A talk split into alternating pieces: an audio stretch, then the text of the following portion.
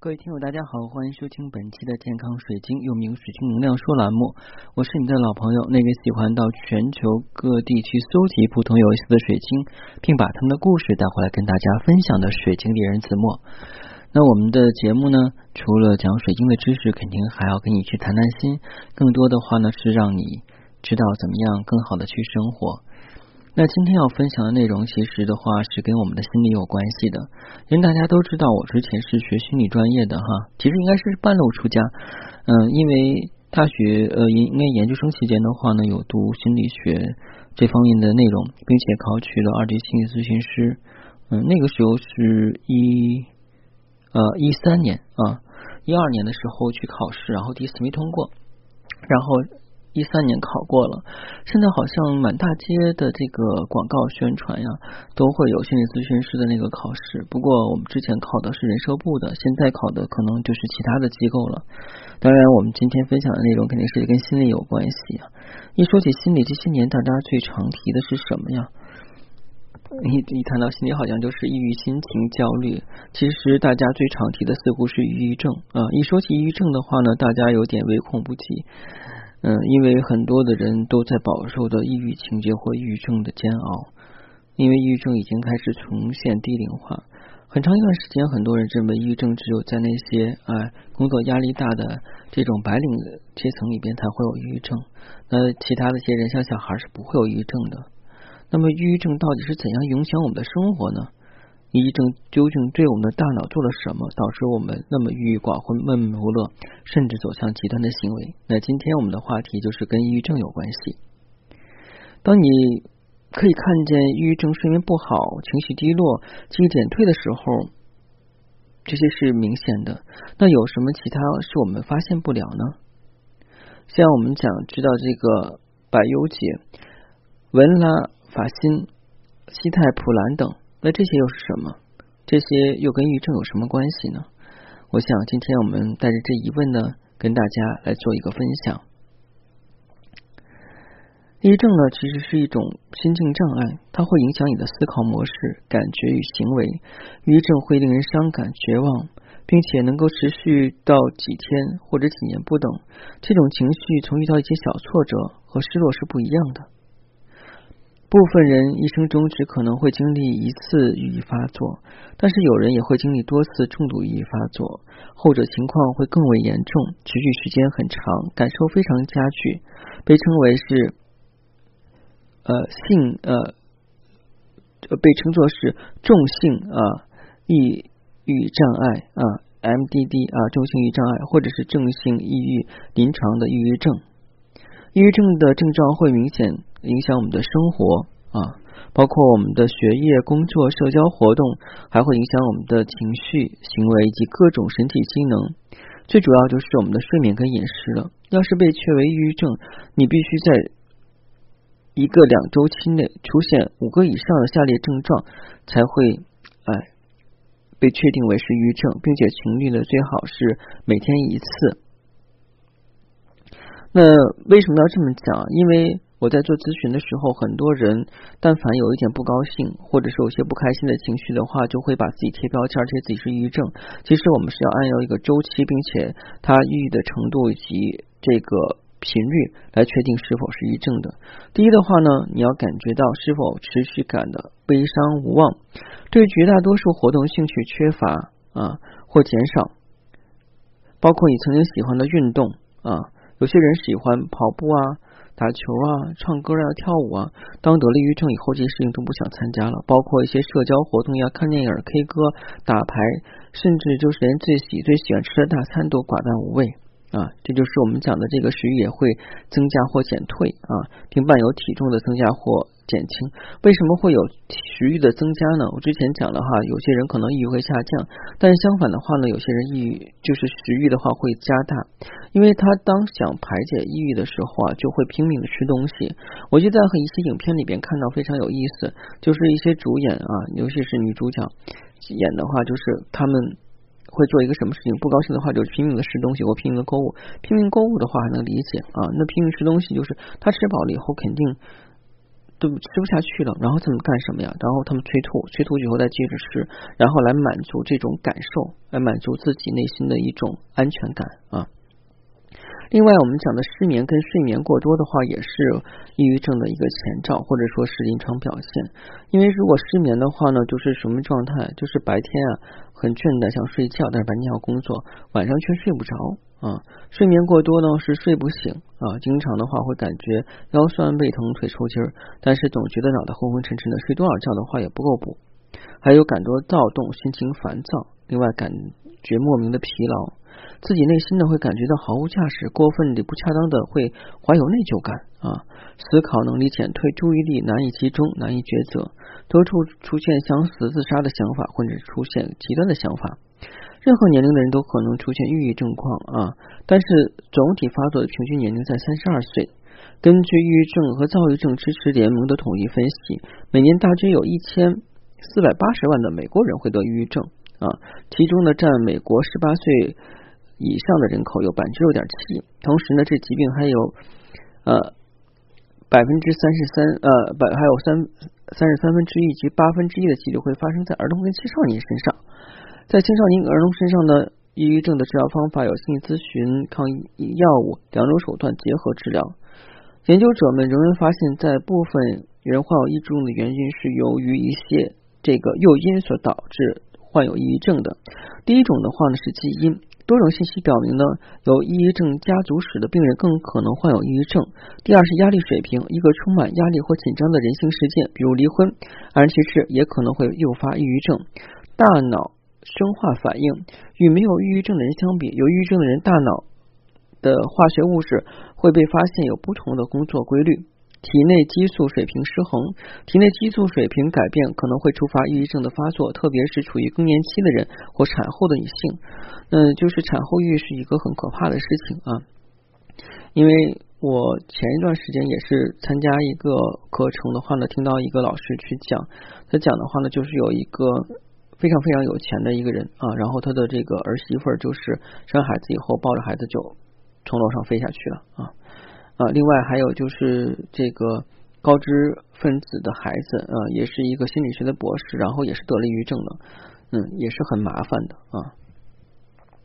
像抑郁症它是如何影响大脑呢？啊，我们大脑中的话呢，有三个部位与抑郁症发作是有相关体的啊。第一的话呢是叫做海马体，第二是杏仁核，第三是前额叶的皮层。海马体呢，位置靠于大脑的中心，主要负责储存记忆，制造出一种皮质醇的激素。我们的身体的压力啊，这个变大的时候呢，就会放置呃放射这个皮质醇啊，包括我们的抑郁的时候，如果压力事件啊，由于我们的压力事件，我们的身体给大脑输送的过多的皮质醇，会破坏我们的体内化学平衡，这将会给我们造成很大的健康风险。在一个健康的大脑中。一个坐落在海马体中叫做齿回啊，就是齿状回的结构，在我们成年后会持续的制造脑细胞及神经元。而一个抑郁症的患者大脑中，由于长期过量的皮质醇，会降低啊这个齿状回制造神经元的速度，最终导致我们这个海马体的神经元萎缩，从而产生这个记忆问题啊。我们都知道，这阿兹海默症的问题最主要源自于我们这个海马体。啊啊，都是这个神经元受萎缩。阿兹海默症其实就是老年痴呆啊。当然，现在的阿兹海默症也不仅仅发生在老年身上。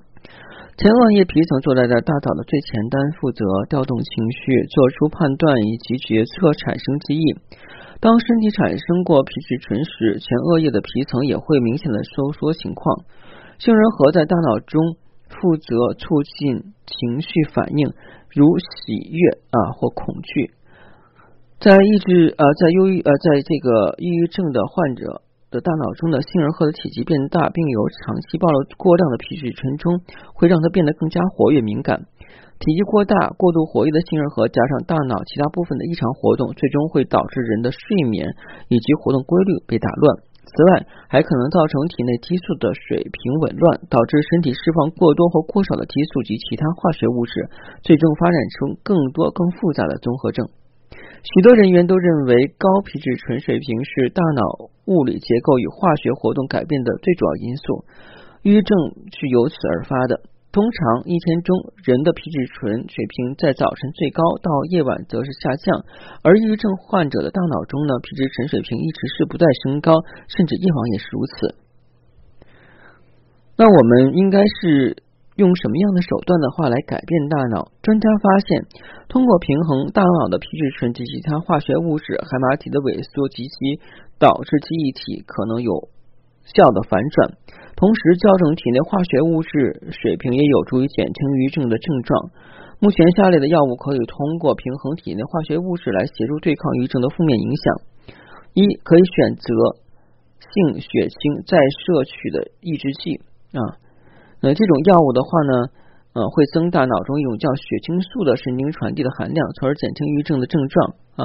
像百忧解、帕罗西汀啊、呃西泰普兰等都是这种。啊，物质，还有像血清素及去甲肾上素的这个再摄取抑制剂，呃，以及三环抗抑郁药物啊，这两者使用的话呢，也可以从药物来讲的话呢，调节身体体内的血清素以及去肾上腺素的水平，从而减轻抑郁症的症状。这个药物的话呢，有助于改善情绪水平跟精力状况。嗯，具体的药物有这个杜洛西汀。文法拉辛啊，西米泰、去甲替林、曲米帕明等啊，这个都很绕口啊。另外还有一个是去肾去甲肾上素，也就是我们这个讲的这个多巴胺再去抑制剂啊。那大家都知道啊，当我们在兴奋的时候，大脑中会分泌多巴胺，嗯，当我们虚弱的时候的话呢，大脑的多巴胺就会受到抑制啊。那像我们讲，呃，这个多巴胺的话呢是非常主要的，嗯，包括成瘾性心理的话呢，都是由于它的成瘾性行为刺激大脑分泌多巴胺，使它有快乐感觉，比方药物成瘾啊，或者说是这个成瘾性的一些问题，嗯嗯，比方说有些特殊爱好的人啊，嗯嗯，打比方说的话就是啊，喜欢这个。收集各种奇怪的东西，然后的话就控制不住自己啊，或者说是这种啊，我们讲就是那个成瘾性的那个胖呃，就是不是胖子，就是吃吃的人啊。什么是吃的？是他好控制不住自己，看着好吃就想吃，但是他的身体是有容量的。当他吃到一定程度以后，他必须要吐掉，然后再不停的吃啊，那就是一种成瘾性心理。那我们今天讲的这些东西的话，听起来是比较拗口的啊。为什么的话呢？要讲这些拗口的东西，是因为这跟我们后面讲的水晶有很大的关系。啊，因为曾经有一些的听友问我说：“老师有没有对治抑郁症的晶石？”啊，当然是有这部分晶石了啊。如果你想选看天然水晶或神秘物品，不妨加我的个人微信。我的个人微信是每期音频节目中的文字介绍里我的英文名 R O G E R X C 一九八六。加我的时候请备注“水晶听友”，要不通不过。其实我们都知道啊，这个抑郁症本身来讲，都是我们大脑的。一些神经出现了问题，像这个海马体，还有之前讲的一些啊，这个去甲肾上素啊，还有体内的一些呃化学物质出现了一些紊乱。那对于大脑方面的话，我更加觉得是要用紫水晶来做啊，紫水晶还有我们讲的这个舒俱来石，嗯，以及我们的这个紫色的。晶石，大家还记得什么？紫龙晶。对，这三种晶石的话呢，对我们的大脑都是比较好处的。但是三种有有区分。那紫水晶的话呢，是可以增加我们的记忆能量的，就是改善记忆。因为很多时候，当我们海马体受到抑制是时候，我们的记忆就会变弱，然后会导致我们行动力变差。啊，这个时候我们需要紫水晶。嗯，数据来时是疗愈性的。那疗愈性的话，主要是我们很多人有没有这样一个过程，就是当你工作到一定的极限的时候，你本来应该休息的时候，但是你大脑还是处于一个长期的亢奋状态，你睡不着，明明躺在床上了要睡觉，第二天要工作，你是越想睡睡不着。那这个时候其实是你的大脑已经进入一种疲惫的亢奋期。什么叫疲惫的亢奋期？就是说脑机制它已经过了它需要休息的时间。他的身体，也就是说的，你的细胞是需要休息，但是你的情绪、你的精神，包括你所给的脑电波，并没有让它停下来，啊，就是就是这种感觉啊。就像有一个人在跑步机上跑，他本来把这个速度电动跑步机啊调到十，他刚开始跑的时候觉得很快，后来他发现的话呢，自己有点跟不上跑步机了，因为速度是越转越快，而他自己的体力越吃不消。但是他又必须要跑下去，为什么？因为他如果不跑停下的话，他肯定是要摔倒摔下去，所以就会出现一种很尴尬的状态。这就是为什么在一些健身房的跑步机里面会有一根红色的绳子，那个绳子就是紧急制动。当你出现这种状况，越跑越快的时候，跑步机又停不下来，一时半会儿不能很快的停的时候，你拉那个绳子，那绳子蹭一下就会快速的停下来啊！这是为了保证一种安全，因为一旦的话，你的速度达不到。一定频率的时候，可能你就会摔倒啊。那我们的大脑也会出现这种状况，到这种状况的话呢，会导致我们处于一个长期的亢奋的状态啊。就像很多的工作强人，不管是男是女，都会遇到这种，包括学霸啊，学霸是我们的学生啊，都会遇到这种状况。他本来的话呢，大脑是应该休息的，但是他没有。再给大脑休息的机会，还是让它不停的运转。当真正他想去放松下来的时候，大脑已经不听指挥了。这个时候用舒吉莱士是比较合适的，因为舒吉来是南非的抗癌宝石，它主要的疗效作用的话呢是非常好。它其中里边根据科学家研究是有抗癌因子在里边，但有多少抗因子这个东西也不好说。如果说它在疗愈方面的话，还是比较有效果的。而且近两年的话呢，书记来的这个市场好像不如前两年那么火了，所以现在选择数据来的话呢，去使用也没有问题啊，最好是选择原矿的。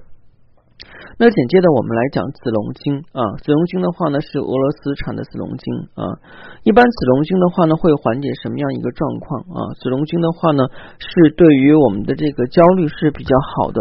其实我们都知道啊。有一些叠加的事情会让你的这个抑郁变得很严重。刚才也讲了，也许一个人一生中只能会经历一次抑郁心境，也许有的人的话呢会经历很多次抑郁心境。其实我们的这些抑郁状态跟念头的话是来自于很微小的这种压力跟不安感。当压力不安感的话呢越积越多，形成一个量的时候，都会发生了一个质变。而我们的数据来的话呢，是可以去化解这部分量变的。也就是说，在问题出现之前的话呢，不是数据，就是那个子龙晶啊，子龙晶是可以把这部分的问题的话化解掉的。所以，当你焦虑的时候的话呢，我建议你的左手掌心的话呢，放一块子龙晶啊，放一块子龙晶，然后的话呢，把你头脑所焦虑的事情、担忧的结果跟问题，然后传递给子龙晶。我相信子龙晶会帮你化解的。因为有些人不善于表达，有些事情的话，我们不能够去跟人分享，因为没有人能够帮助我们。就像我们生活的道路上，从出生啊到我们离开这个世界，都是有一定的规律，但是没有人能够一直伴随我们走下去，只有我们自己，对不对？所以，当处理问题的时候，你没有办法去寻求别人帮助，而自己又陷入那个。一个漩涡的时候产生焦虑，你就选择一块紫龙晶，把它握在我们的左手的手心里边啊。大家可以去试一下，是可以去很好的缓解焦虑的。然后使用的时间的话，这三块晶石啊，尽量去使用在晚上。刚才也讲了啊，那白天我们的这个能量的话呢是比较饱满的，其实晚上能量是比较低。当你发现你的晚上的话异常兴奋的话，那就是你的能量有点异常了。它本来应该是白天高晚上低，会有一个间歇休息期。那当异常的时候，我们就通过用这三块晶石来改变我们身体啊，包括我们的大脑，包括我们的心理跟我们的精神的一些问题啊，都是非常有效果的啊。好，今天的节目就到这里了啊。这两天啊，已经又开始降温了啊，大家可以多留意天气，多注意天气预报啊。还有就是我看新闻哈，就是现在国家也是大力的推倡这个。饮酒不驾车啊，驾车不饮酒啊，确实啊，喝酒开车真的是有害无益。另外的话，现在也有代驾了啊，不要说为了省那一二十块钱、一二百块钱，你既然有勇气去喝酒啊，抹不开面子去喝朋友的酒，或去自主动去拉酒厂去喝酒，那你就。要负起责任，对你的家人、对周围人负责，那就找一个代驾。不要说的话，哎，我去喝酒，舍不得代驾，然后我去酒后开车，这样对你不负责，对你的家人也不负责啊。更重要的话，会面临很多的后续问题啊。所以不要抱有侥幸心理啊，一定要把这个所有的伤害降低到最低啊。好，今天节目就到这里，谢谢大家，再见。